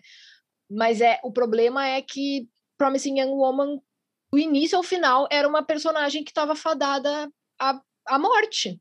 Tipo, o que, que ela ia fazer? Se ela vivesse, ela ia viver como? Aquela pessoa que estava completamente disfuncional psicologicamente. Não, não tinha espaço para ela se curar, não tinha espaço para ela e assim, eu tive a impressão no início da narrativa que ela tava bem com a vida que ela tava levando. Eu também. Juro pra vocês. Eu também. É, eu tinha a impressão de que ela tava saudável. Era um ela, tava, ela tava fazendo um negócio que, que. É, ela tava fazendo um negócio que para ela fazia muito sentido. É, pra mim, o que eu tive a impressão no começo da narrativa foi que ela percebeu que todo mundo daquele lugar era babaca e ela não quis ficar lá. Do tipo, ah, esse ambiente é uma merda, as pessoas são todas horríveis, não quero mais, e que ela tava muito bem com aquilo, sabe? Mas aí, ao final, ela, ela traz essa narrativa, né, de, do... Ela, ela, quando ela tá falando com o estuprador da amiga dela, ela fala, quer dizer, a minha amiga saiu da faculdade e eu saí da faculdade para ajudar minha amiga. E ali, conforme a narrativa vai acontecendo, você vai vendo que, que o filme vai meio que dizendo assim, aquilo que ela era no início do filme, que você achou que era super saudável, enfim, assim, dentro das possibilidades, era uma, uma possibilidade de vivência, uma possibilidade de resistência, não era nada mais, nada menos do que uma pessoa em sofrimento. É. Isso me, me chateou. E essa coisa do trabalho emocional, né? Do... Eu fiquei pensando por que, que ela precisava cuidar da amiga. Né? A, a amiga tinha uma mãe que parecia ser uma mãe presente, né? Na cena que ela aparece. Não estou dizendo que, nossa, tinha que largar a amiga lá, mas é isso, né? Esse trabalho emocional, né? Então, eu, eu acho que nesse filme, tudo que se refere aos papéis femininos é isso. É como se a feminilidade fosse uma armadilha. Né? É tudo, é uma feminilidade opressiva, né? A representação visual ela é opressiva, ela é opressiva pelo esse extremo kit que ela chega, do, do pastel, do rosa. É, os papéis que ela assume sempre são papéis martirizantes, e são papéis martirizantes esperados das mulheres de cuidado, é, de ser a filha perfeita, de ser a namorada perfeita, né? Então ela está sempre se colocando nesses papéis, ela realmente não tem nenhum espaço fora disso, né? Como se isso prendesse ela. E é, quando você olha para o conjunto, a mensagem que ele traz não é uma mensagem de resolução. E aí eu acho que eu vou fazer, não sei se é, até que ponto essa provocação é fundada ou não.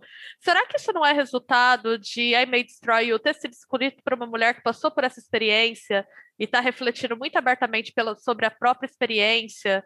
E talvez o Promising Young Woman está falando muito mais sobre a representação dessa experiência na mídia, sobre. Porque ele me parece em muitos momentos, assim, aí falando de didatismo, que é uma coisa que também me incomoda, me parece em muitos momentos que ele foi feito um filme para dar uma lição sobre o Me Too em Hollywood né? Então tem horas que eu acho que ele parece um discursinho, assim, principalmente no comportamento dos caras. Já vou deixar bem claro para vocês como a coisa funciona, né? Então, e por outro lado, o I May Destroy You, ele parte de uma experiência mais visceral, então ele, ele dá espaço para esse contraditório, né? que eu acho, eu acho que contraditório é muito interessante quando a gente vai falar desse tema, e tem Sim. pouco espaço para contradição quando a gente discute esse tema. Uhum.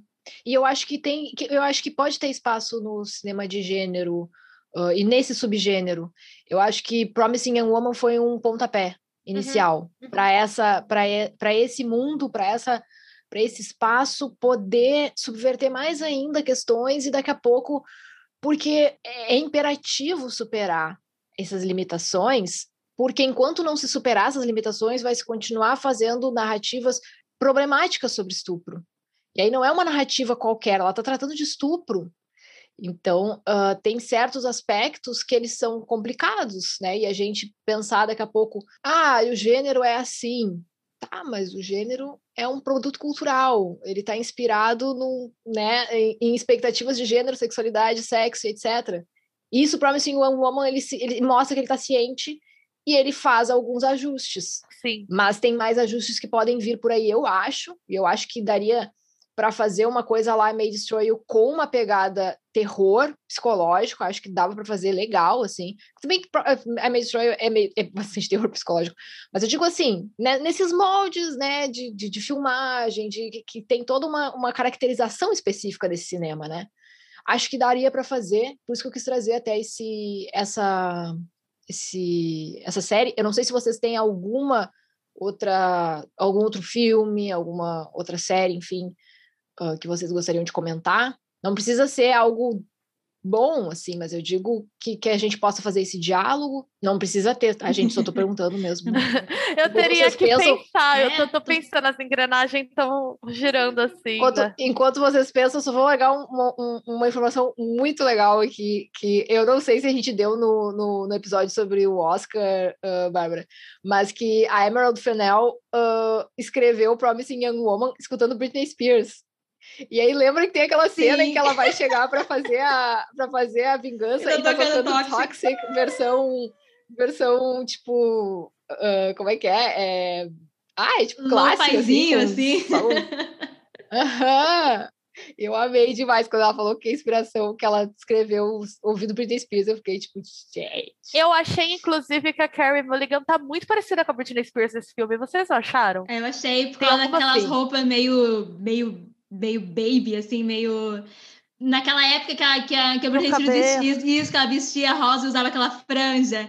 É muito parecido. Eu super achei também aquelas combinações de, de cores, sem aquele, aquele negocinho, como é que chama aquele casaquinho, aquele cardigan. Tem várias fotos de Britney com cardigan rosa e uma blusa branca por baixo.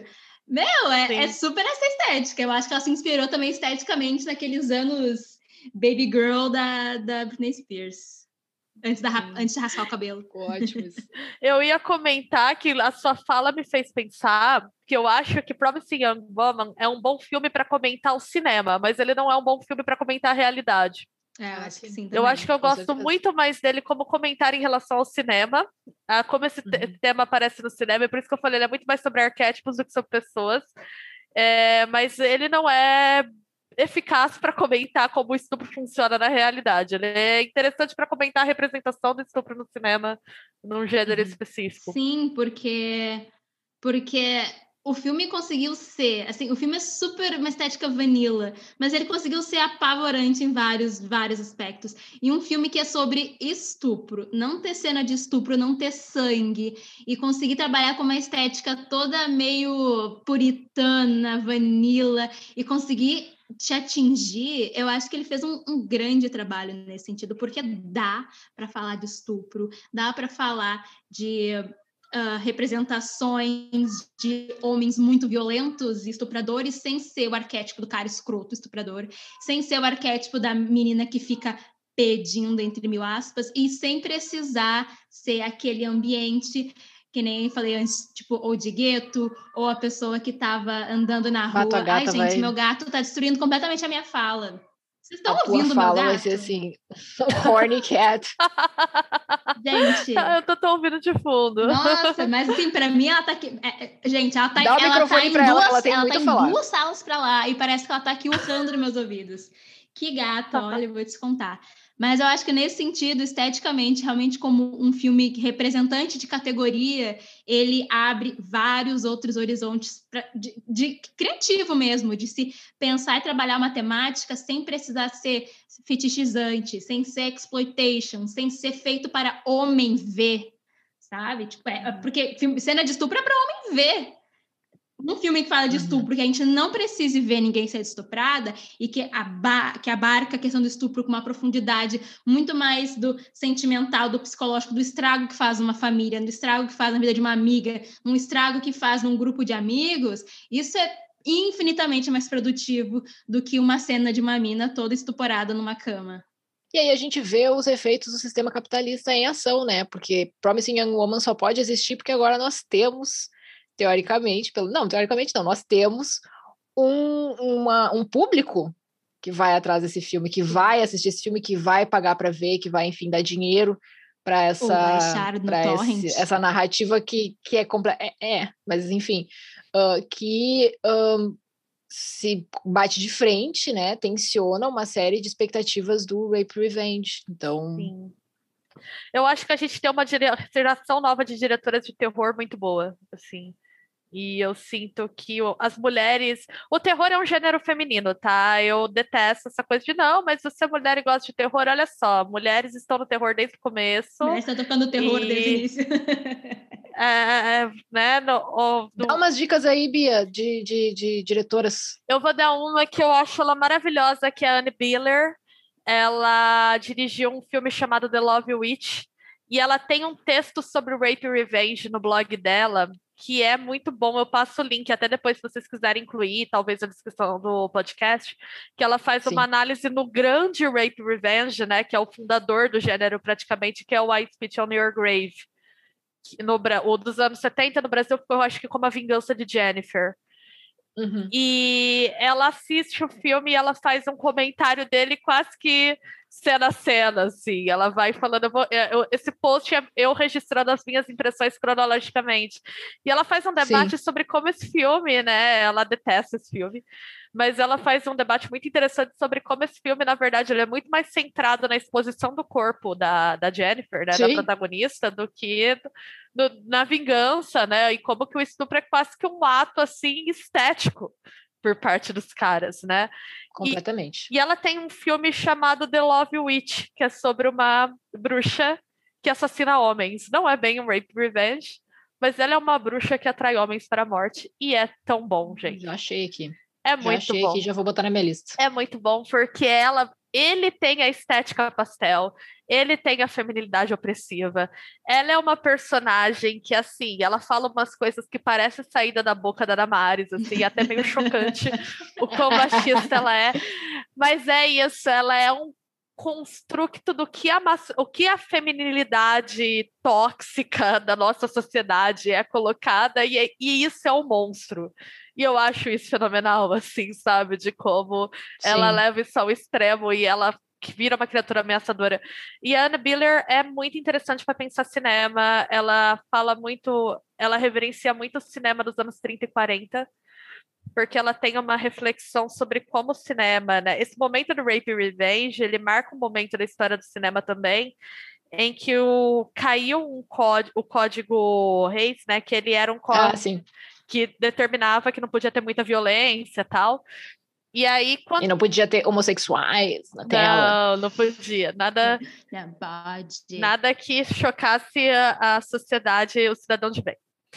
E o que, que acontece? Essa restrição, né, embora, é, por um lado, ela era conservadora, LGBTfóbica, tudo de ruim, mas por outro lado, por conta dela, você tinha tramas muito interessantes nos anos 30 e 40 com personagens femininas, porque como eles não podiam mostrar violência, isso forçava a terem tramas mais criativas, vamos assim dizer. Uhum. Quando libera, gente, o cinema da contracultura é misógino, é misógino, é horroroso, porque é aquele momento uhum. da libertação sexual que só serviu para né, exploração do capitalista do corpo feminino, assim.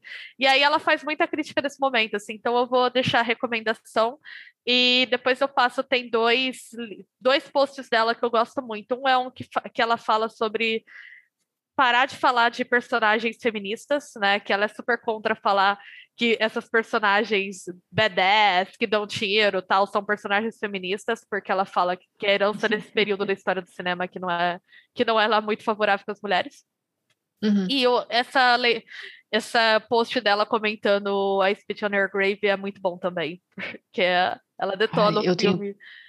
Gente, eu tenho pavor desse filme, eu não consigo com esse filme. Ele esse é filme, assim, terrível, é... terrível. E, e, é, e, é, que nem ela falou, assim, a, a, é muito mais as cenas de sexo e de estupro do que efetivamente uma vingança que sai dali, porque a vingança, ela é muito vanilla, muito vanilla perto do que Ela faz que é exatamente é essa crítica, ela faz exatamente essa crítica.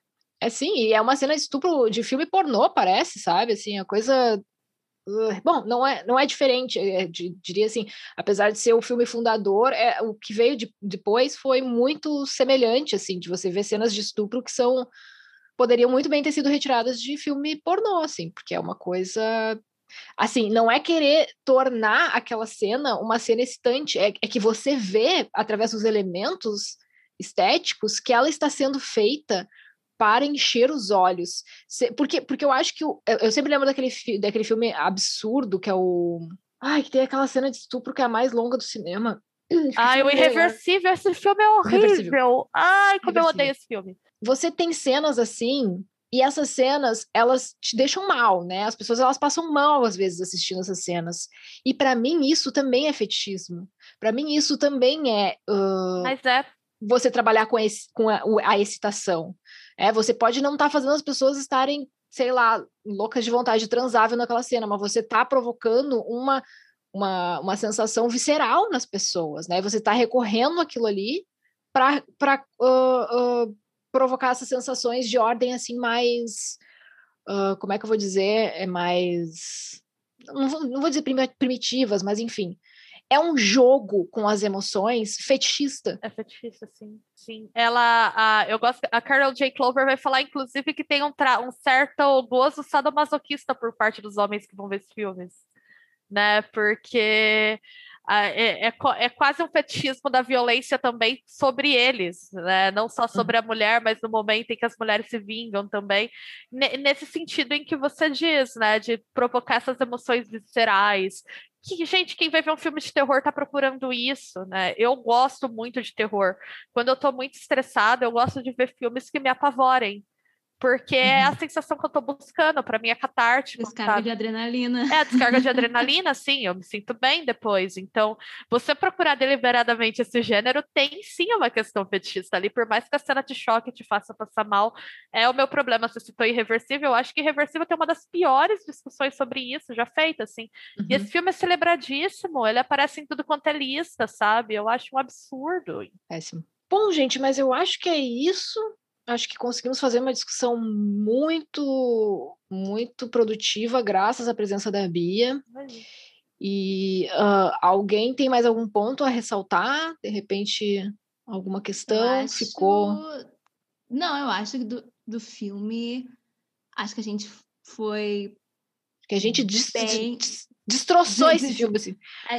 A gente trouxe o gore não, que faltava a gente não destroçou, a gente foi Não, assim, mas eu quis dizer super... no sentido de esmiuçar. A gente pegou ah, e abriu as vísceras dele, Nós botou tudo para fora. Escrutinizamos esse Vocês estão tipo um amigo meu. Um amigo meu, ele fala que ele gosta de perguntar de filme para mim, porque eu começo falando que amei, depois eu passo 40 minutos falando mal do filme, aí depois eu termino é. falando, mas assiste que é muito bom. Mas eu super recomendo, exatamente. Tipo, bah, olha.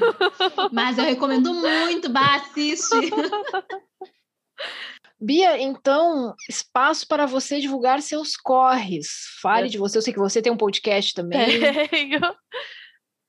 Tem gato também. Não, gato eu não Quer tenho, gato? mas eu, eu quero adotar. Rapaz, você não tem gato. Não tenho, mas Ai, eu, eu... Tem que ter gato. Preciso, né? Eu, a gente, eu... Vai compor muito com a tua estética nerd, professora. Precisa muito de gato. Eu acho, eu acho. Tem uma cadeira de gato. Eu tenho, eu adoro, gato, eu tenho uma garrafa de gato, tipo... Ai, meu. Oh, eu, tava, eu tava olhando teus quadrinhos ali atrás, tentando ver que quadrinhos são esses. Ah, tenho um de... Os teus Funko. Tem o De Volta para o Futuro, aí Apple Fiction, aquele de cima é uma é um episódio de Star Trek Nova Geração que eu amo, que é uma das séries Muito que eu mais... Nerd. E é You Better Work Beach da Britney Spears, porque eu adoro a Britney Spears também.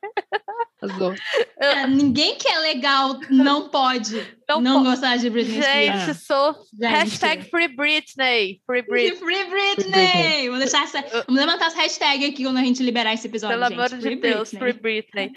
é, então, eu tenho um podcast também eu estou no Bonus Stage. Bonus Stage é um site de games e cultura pop, bonusstage.com.br. Eu raramente escrevo lá ultimamente, porque, né, dando aula, doutorado, enfim, tá difícil. Mas eu vou, eu vou voltar a escrever, é, vocês sabem bem.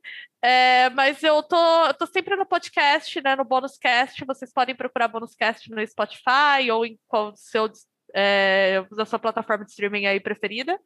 E também é, os episódios estão disponibilizados no site E lá a gente Uhum. discute sobre games, mas também sobre cultura pop, sobre tecnologia, sobre questões relacionadas a esse universo geek. Então, e é, eu organizei um livro sobre videogame, diversidade e gênero, junto com o Lucas Goulart, também pesquisador, um amigaço, super parceiro de pesquisa.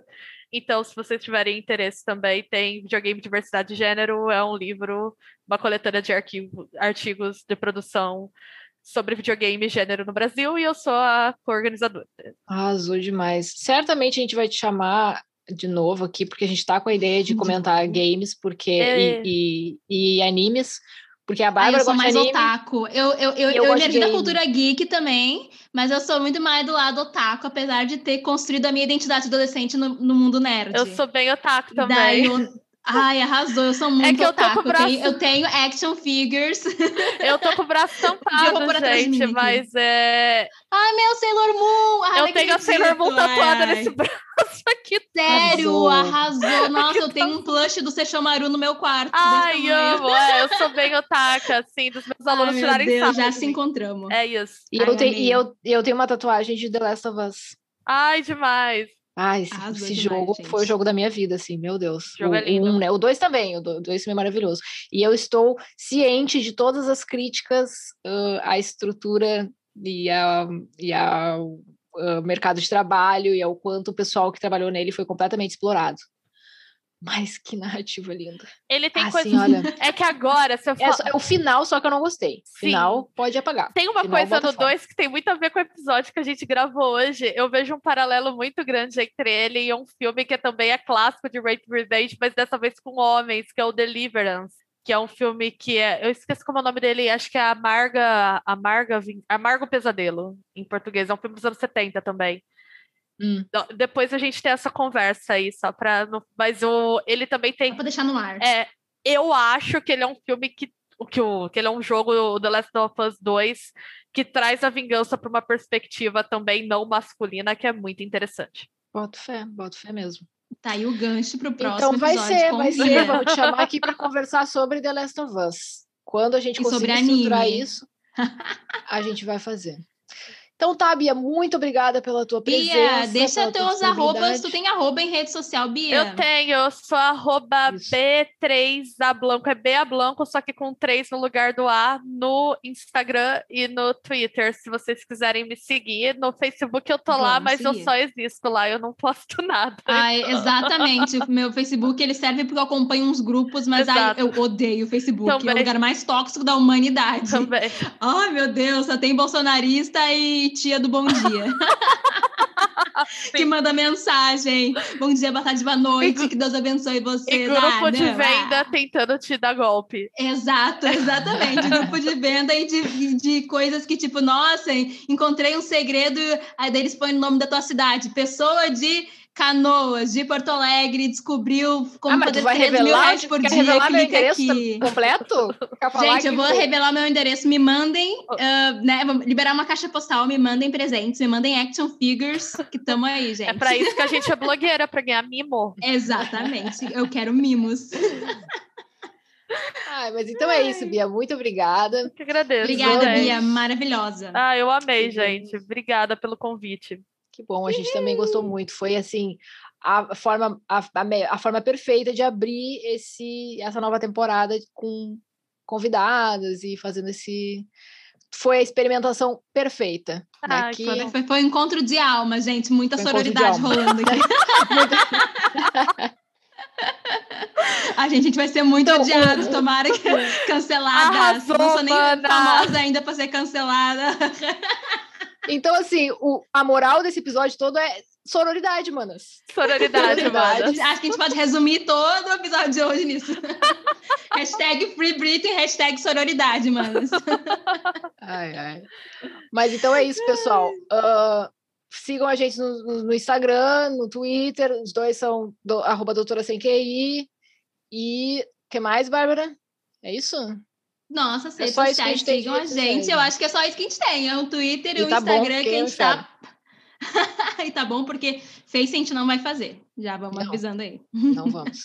Nem TikTok. Esse foi o.